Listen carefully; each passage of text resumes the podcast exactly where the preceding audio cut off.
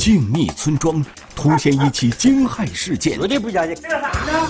一场酒局酿成不可逆转的惨祸。三弟，我能受得了吗？壮年男子为何要将罪恶之锤砸向两兄弟？造成了一人死亡、一人轻伤的严重后果。悲剧引发，他们之间究竟有着怎样的隐情？醉酒引发的悲剧，天网栏目即将播出。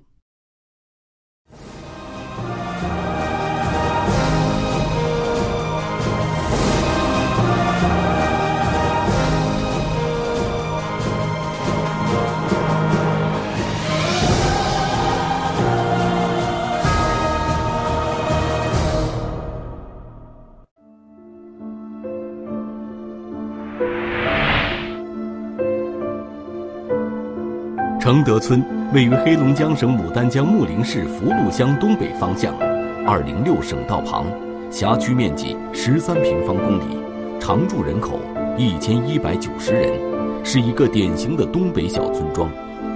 百姓的主要生活来源是水稻、玉米、烤烟等经济作物。这里景色优美，民风淳朴，人们过着闲适快乐的生活。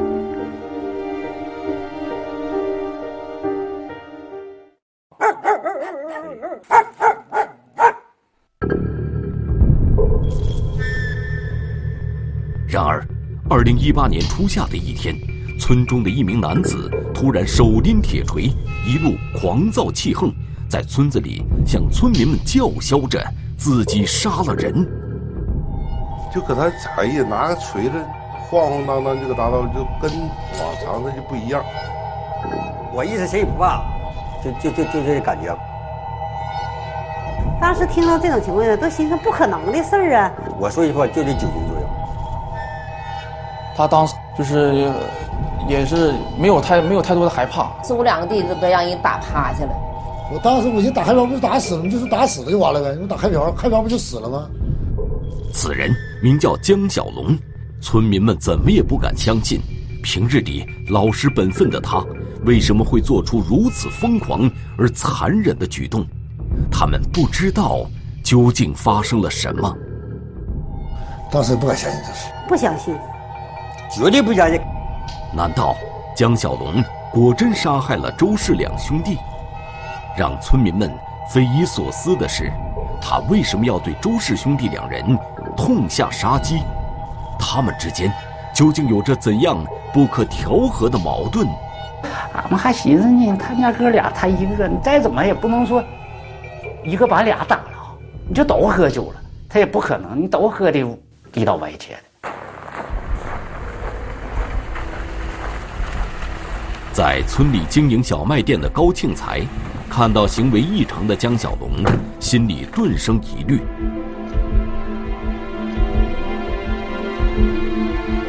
瞅他个南门就在那晃晃荡荡，拿个锤子就过过来了。我一瞅他这个又又喝多了，他天经常喝多。他说：“那个你那什么，那个别进屋，赶紧的送我上福。”他说：“你拉我上福禄。”我说：“上福禄干啥？”他说：“我就投案自首去。”不知江小龙所言是否真假，但看到他的蛮横要求，却也让人没有回旋的余地。无奈之下，村民高庆才只好拉着他前往当地派出所去投案自首。完，我寻思我不拉他，他把我车砸了。你说穷的那样，你说你你找谁去？我寻思赶紧给他拉走吧，我就上车，我就给他拉走。你跟我没仇。有仇关你干，我不差你一个了，我干死俩了。然而，江小龙上车之后，他的一句话让原本就疑窦丛生的高庆才惊出一身冷汗。走到半道，他就说：“他说我两个都干死，我不差一个。他说你就跟我没仇，路上就那么说。他说我干死你，我就给你弄那小倒地那小壕沟里去。”当时司机肯定会很害怕呀。他说：“那你是威胁我，还是说不想付这个车费呀？”村民高庆才说。从村里到派出所仅仅八公里的路，他仿佛经历了生与死的漫长之旅。也着急啊，先赶紧给他拉到地方。你说他说这话，你说能不害怕吗？他尤其担心江小龙一旦受到各种刺激，会不会再次杀掉自己？一时间，车车里弥漫着恐惧的气氛。那也害怕呀！他红眼的时候，你万一他要是扫你一锤子，你你不犯不上吗？当时我就想赶紧给他拉到扶路那地方，他下车不就好了吗？面对手持铁锤、口喊杀人的江小龙，惊恐之余的高庆才一边小心翼翼地开着车，同时又时刻准备着自我防卫。啊，我开车，我一寻思，我就我用虚光，我始终是瞄着他。我寻思你要是动手。他车楼子不矮吗？你这么举是举不了，你说这横扫，我就寻思，你要扫我，我就趴你身上，或者我就胳膊肘子，我就给他干个五眼青，让他瞅不着我，我再下车。很快，周家大姐夫从一村民那里得到了自己两兄弟被人打了的消息，随后，大姐和姐夫便迅速赶往两兄弟的居住地。光说干仗了，没说那个出人命。然而，当他推开兄弟家的大门时，眼前的一幕却让他惊呆了。去了的，哎，门开着呢。哎呀，我一看，走到门口，我一看屋里那些血。我一进来，这地下有血。走到屋里一看，这被窝上都是血。你看，这么多血，简直那是没没法看，都不敢恨不得不敢细瞅二弟啥样。这脑这都是血，这脑全是血葫芦，那都看不着人了，看不着人了，头发也长，都粘花嘴去了，我瞅着就死了，吓得我都嘚瑟了，我就扒拉我小弟弟，扒拉也不吱声，我我一看脑袋就那什么一个坑了，就这地方，我一看我说哎呀这下完了，你说。让村民们感到惋惜的是，两个相依为命的兄弟，平日行事为人还算本分，怎么会招来横祸，被人打成这样呢？当时下嘛都不太相信，是没说嘛，都感到意外呢。不可能，咱说下下手也不能下死手啊！有多大仇啊？一点仇还没有。我大弟有毛病，靠我二弟弟养活的。完，我二弟要去看对象呢，先有个对象，结果最起码留留个后啊。这对象一看这拿我后了，你说俺那当姐的心情能好受吗？周氏兄弟二人的确被人打伤，准备送往医院。而村民江小龙也正在去往派出所投案自首的路途上，如此看来，似乎可以说明这起伤害事件就是江小龙所为。那么，他为什么要对周氏兄弟大打出手？他们之间究竟发生了什么？其背后到底有着怎样的隐情呢？他是否就是杀人凶手？绝对不相信！罪恶铁锤下的屠戮，骇人听闻。当姐，我能受得了吗？医院抢救，兄弟最终失去生命，造成了一人死亡、一人轻伤的严重后果。悲剧引发，他们之间究竟有着怎样的隐情？醉酒引发的悲剧，天网栏目正在播出。周家兄弟二人立即被送往医院进行救治，而此时，江小龙也来到了当地派出所，向公安机关投案自首。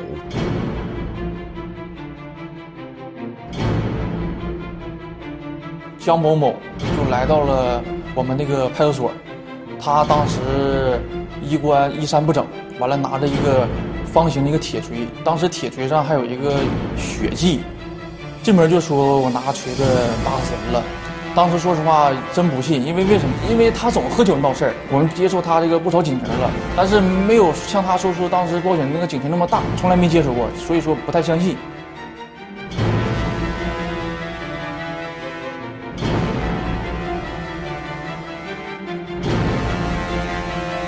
经过详细的询问，江小龙告诉民警，是自己用铁锤杀害了周氏兄弟。但是出于这个对这个案件高度负责的态度，完了，我们当时把他就就停留在这个我们派出所这个询问室，然后我们另外两个民警就到他所说的那个那个周氏兄弟的家中去一探究竟。为了证实江小龙所说的一切是否为实情，指挥中心立即派民警前往现场进行实地查看。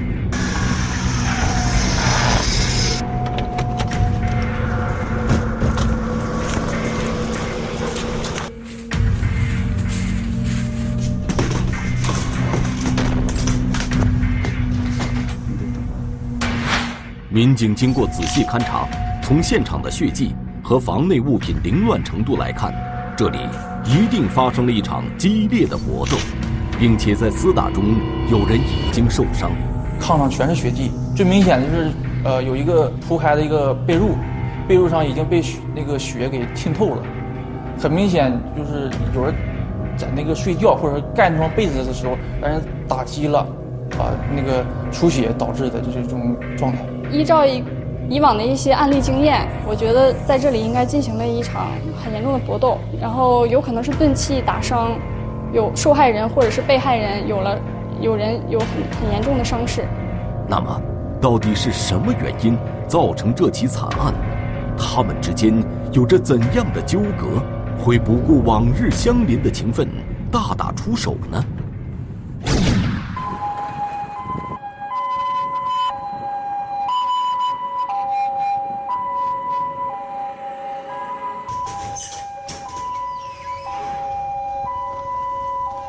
案发当天下午。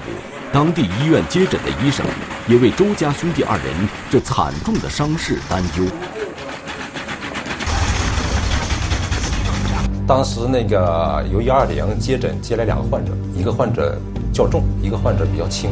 从那个查体来看，有一个比较重的患者呢，患者昏迷，然后那个后枕部呢，那个有个大的头皮裂伤口，然后那个颅骨啊呈那个凹陷性粉碎性骨折，有那个脑组织外溢。啊，这个患者比较重，患者当时昏迷。那好了，脑阳村的人就完蛋了，就脑心肌。老大那所以这老二得转院。后期说的那什么，拔不通治不了的转院。完了转院，那往哪转的时候转往牡丹江。往牡丹江转，我兜里就剩二百块钱。啊，我这钱都出去借去钱了！我当爹能忍心不花钱让他挺着吗？完了，我说那凑两钱，凑两钱，先拉到那再说。完了，这这玩意咱再借。据了解，制造这起惨案的江小龙与被害人周氏两兄弟是同村村民，他和周氏两兄弟是多年的酒友，每隔几天他们就相互走动，聚在一起喝酒聊天。那么，一九六九年出生、只有初中二年级文化的江小龙，在村民们的眼里，他究竟是个怎样的人呢？人不坏，就是平常好喝点酒。对哥们朋友之间相当仗义，一天他也没什么事儿，一天就是吃点喝点，也不种地。哎呀，你说让我们说就是有点懒，啊，就是懒呢，啥活不干呢？一天就搁村里这么晃晃荡荡的，就喝酒出名，喝酒出名不干活。你最起码来说，农村来说必须得干活，你不劳动没有什么收入。事发之前。被害人周家两兄弟相依为命，一起住在这间简易平房里。我没结过婚呢，都都没结婚，哥俩。那俩也不干活，那个老二还干点活，这老大也是啥也不能干，就靠他小弟养着他。俺们姐子三个反正也惯着，完那阵我妈也那什么也有点惯着，后期这就惯养成这脾气了，也是招呼干活也是，也是不爱干。因为那我小弟呢，俺们谁也没宠呢。那最小的呢，那十几岁就给人家放牛放羊。他们经那什么，经常反正搁一起哈，反正人那就是我大弟的和这个江龙，他他俩是经常搁一起。我小弟那什么有点不愿意，他们跟那什么成天那么喝。平平常都是朋友，他有点好吃的就得找他哥俩上他家吃点喝点。哎，成个村里喝酒的人太多了，成个人是。属于酒乡了，这都也哪个叫出来一个就能喝个斤八两的，这少了少说也得半斤呢。坐一块儿这是。一会儿得给我转汤了，一会儿。行，一会儿你们过来敬酒呢，喝来点大老远。东家杀个猪了，杀个羊了，过去坐一块儿，喝点酒，不是这家就那家，实际整的挺好，也挺浑和。在村民们看来。江小龙与周氏两兄弟关系密切，经常还相互来往，在一起举杯畅饮。那么，让村民们怎么也不理解的是，究竟是什么原因导致江小龙丧失理智，将铁锤抡向周氏两兄弟呢？案发当天下午，由于周家小兄弟伤势危重，被家人从穆林市人民医院立即转院到了黑龙江省牡丹江市第二人民医院。呃，患者来的时候是一个重型颅脑损伤，病情危重。呃，请相关多学科会诊以后呢，建议急诊手术治疗。呃，我院是三甲级急诊急救医院，完全具备该手术的能力。呃，经过反复沟通，告知他这个不做手术可能出现的后果及并发症，呃，家属仍拒绝。第二天建议俺们孩子那个转院，俺们说往哪儿转呢？上哈尔滨。俺们上哈尔滨的需要多少钱？他说那个，你最低得那个带五万块钱。呃，我们跟家属叙述呢，如果说您嗯不做手术，也可以转至上级医院去做这个做这个手术。家属仍然拒绝，一是没有钱，第二呢，你有钱你救不活他了，咱就这么回来，对不对？咱就这么回来，那就没办法。患者家属呢，最终放弃了抢救治疗啊，并且在相关文书上签字，自动出院。没希望了，我二弟弟，我不能让他死死边外边，还是整家了吧？他有个家呀。我家付这么多，我还得得回家呀！多事儿啊！我不能让他死儿啊！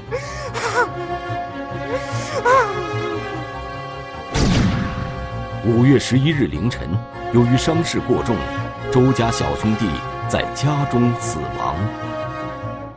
由于江小龙醉酒后的疯狂行为，导致周家两兄弟一死一伤。原本大兄弟有病，没有生活来源，小兄弟就承揽了所有家务和生活重担，靠着打工赚点钱来维持兄弟俩的生活。如今，小兄弟已命丧铁锤之下，而只有半条命的大兄弟，以后的日子怎么过？由谁来照顾哀伤的大兄弟？这一切都让许多村民唏嘘不已。推杯换盏之中生出祸端，绝对不相信。激情冲动导致的血腥暴举，但姐，我能受得了吗？致使他将罪恶铁锤砸向两兄弟，造成了一人死亡、一人轻伤的严重后果。悲剧引发，酒桌上有着怎样的纠葛？醉酒引发的悲剧，天网栏目正在播出。据说，案发当天，村民江小龙与周家两兄弟在一起喝酒吃饭时发生了争吵。那么，究竟是什么导致江小龙丧失理智，竟然抡锤杀人？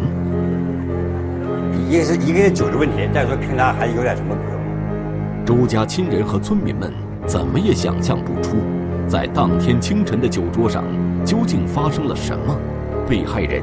又是如何一步步被江小龙推向死亡的深渊？五月九号当天，江小龙是三四点钟，他拿着一个锤子想去周氏兄弟家去要块铁去砸，所以说他当天就是想去找这个弟弟去要块铁，完了顺便跟他喝点酒。据了解，江小龙来到了周家。想请周家两兄弟去自己家喝酒。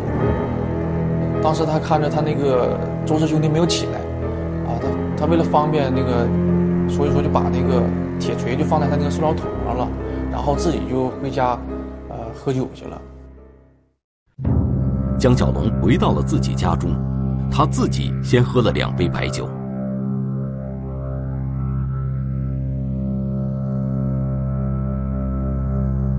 然后他就还是想这块铁用啊，他就七八点钟又去这个周氏兄弟家去借铁。当江小龙再次来到周家时，两兄弟也刚做好了饭，就热情地留下江小龙，跟他们一起喝酒聊天。怎么着？要点钱没有？我这整点菜，咱在这喝吧。在这喝。来，进来，进进。先是在自己家中独自酌饮，之后。又与周家两兄弟一起喝酒，这接二连三的白酒下肚，显而易见，江小龙已经是处于醉酒状态。如果说冲动是魔鬼，酒精就堪比是其催化剂，那么激化他们矛盾的真正导火索又是什么呢？就闲唠嗑，呃，就唠到了这个，老那个小小弟。弟，这个找对象这个事儿。他弟弟当时喝酒，就是说想让他哥哥搬出去，因为这个他没有房子，就是一个政府给他的房子。但是这个江某某就跟他大哥关系比较好，就替他哥他大哥说话，说你这个就不讲理了。你要是说想那个结婚找对象，你可以自己出去挣钱呢。酒足饭饱之后，小兄弟突然提出自己新交的一个女朋友，想让大兄弟搬出去住，这让在一旁喝酒的江小龙十分不满，想替周家大兄弟打抱不平。其实当时江某某的目的就是为他大那个周氏大哥打抱不平，替他说话讲情。然而，江小龙的劝说非但没有起作用，还激化了矛盾。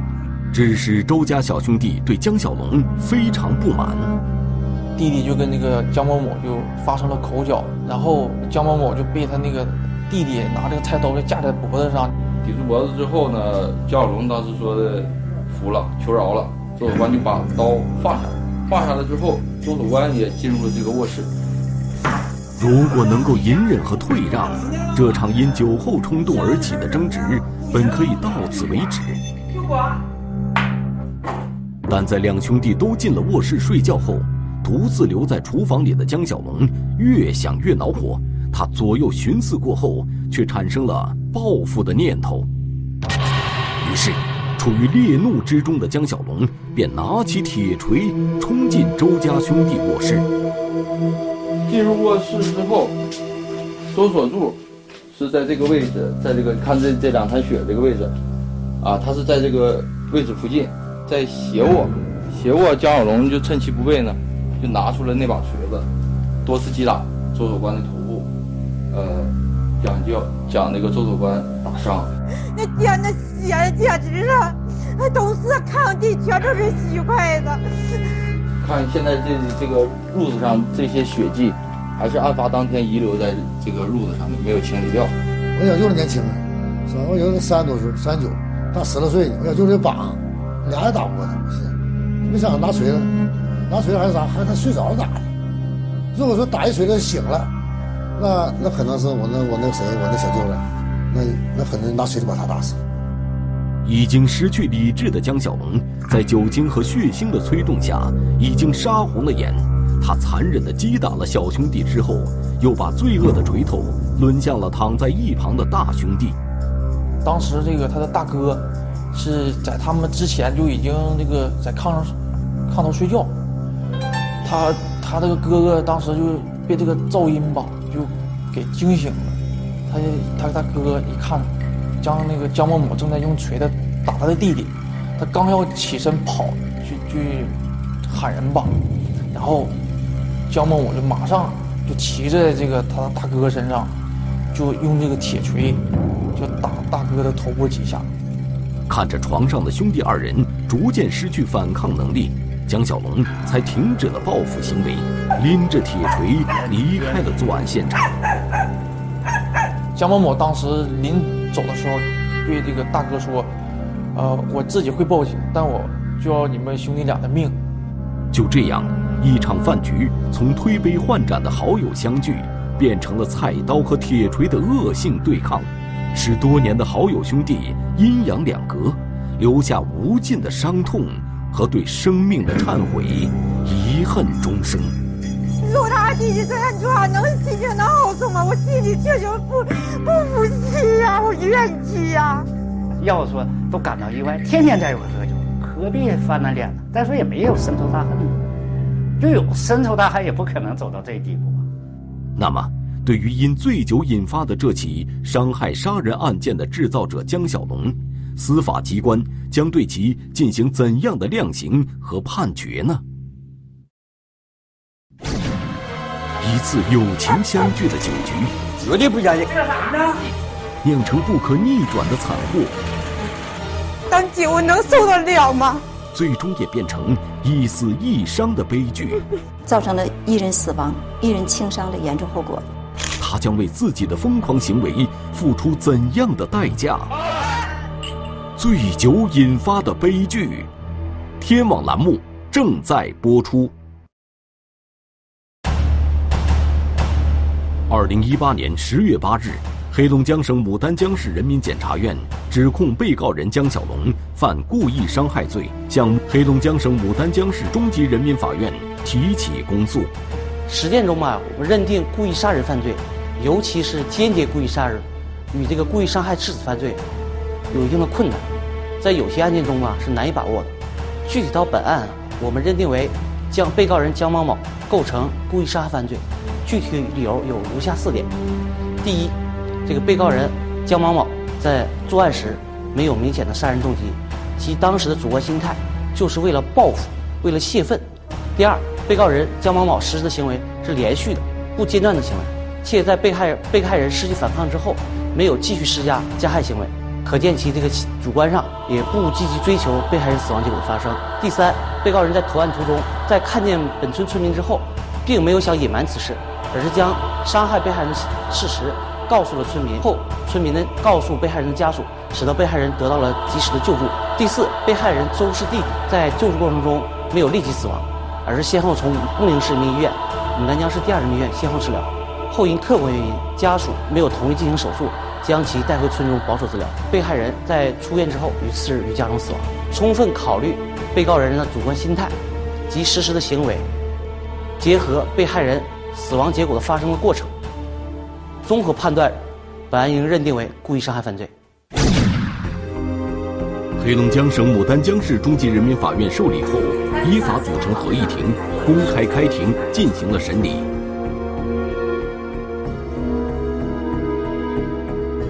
黑龙江省牡丹江市中级人民法院刑事审判一厅现在宣布开庭，请法警押被告人姜小龙到庭。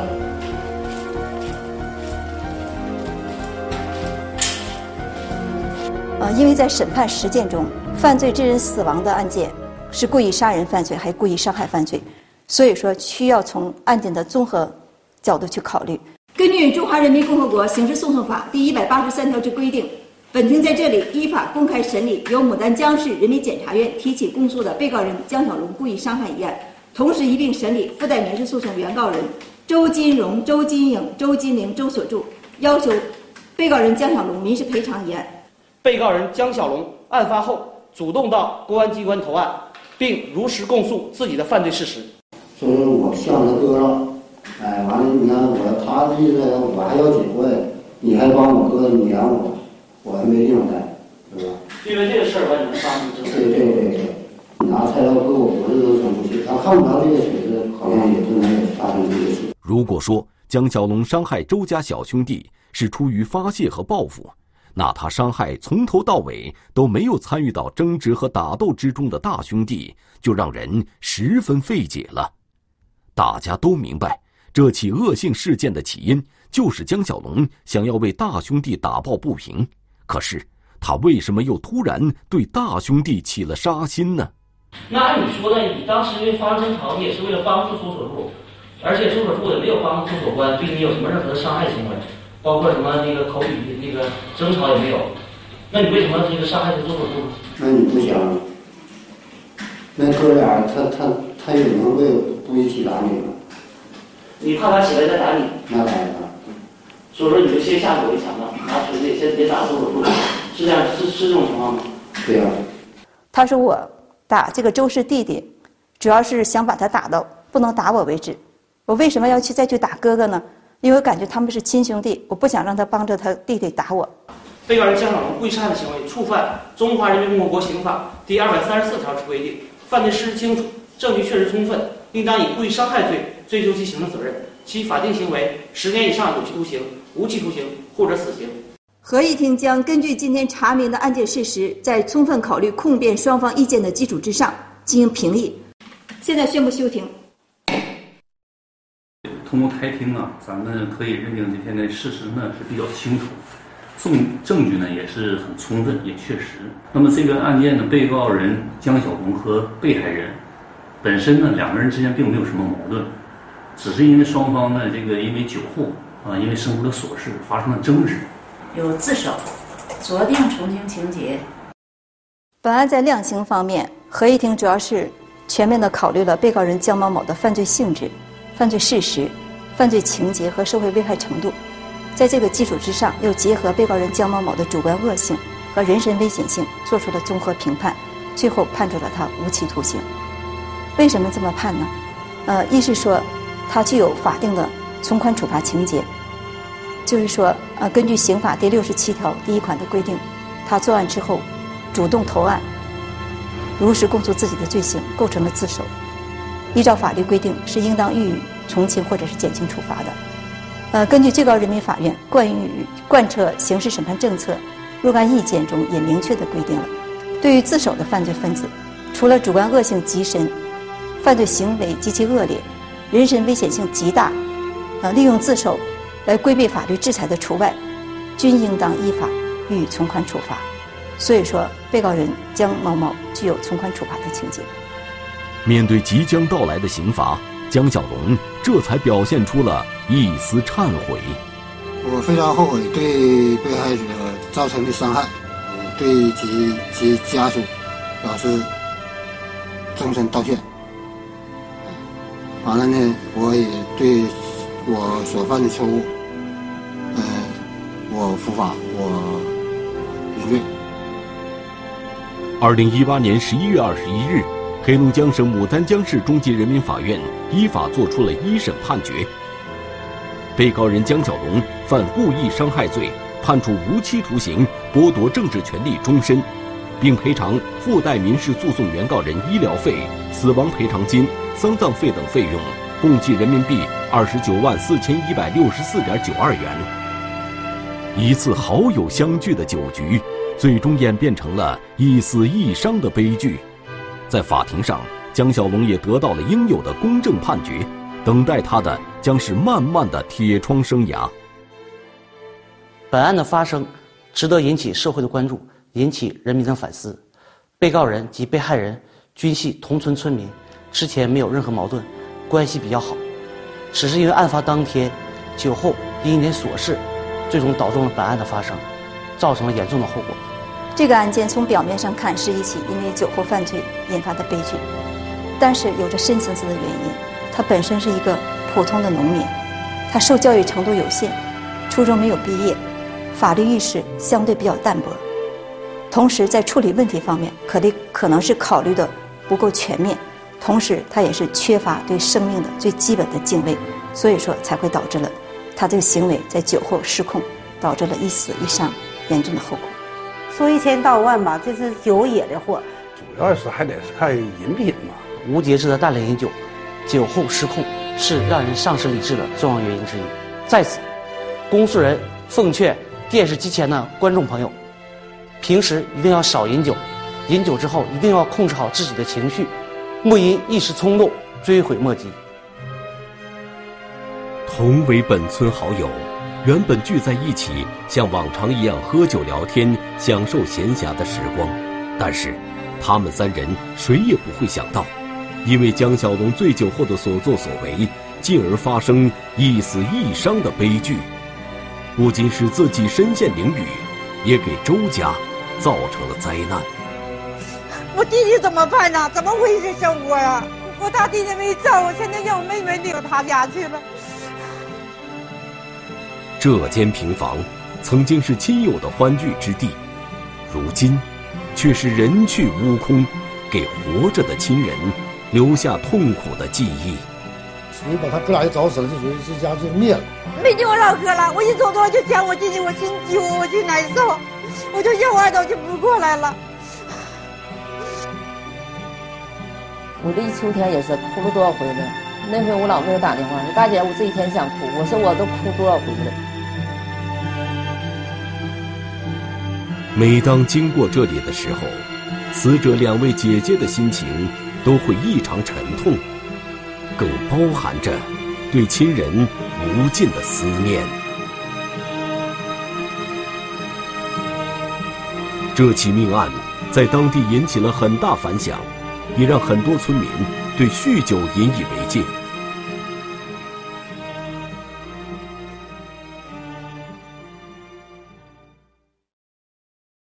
中华人民共和国公安部 A 级通缉令：亚多，男，一九八零年十二月二十二日出生，户籍地四川省阿坝县若河河牧场牧业组贾洛桑，身高一点七五米左右，体重八十五公斤左右，圆脸，肤色较黑。左侧嘴角下方有一约三厘米长疤痕，身份证号码五一三二三一一九八零一二二二零三一三。对发现线索的举报人，协助缉捕有功的单位或个人，公安机关将给予十万元奖励。列车到站，旅客装有电脑的背包不翼而飞。警方大海捞针，寻觅犯罪嫌疑人的蛛丝马迹。狡兔三窟，案情扑朔迷离。民警转换侦查思路，能否锁定窃贼行踪？变形记，天网栏目近期播出。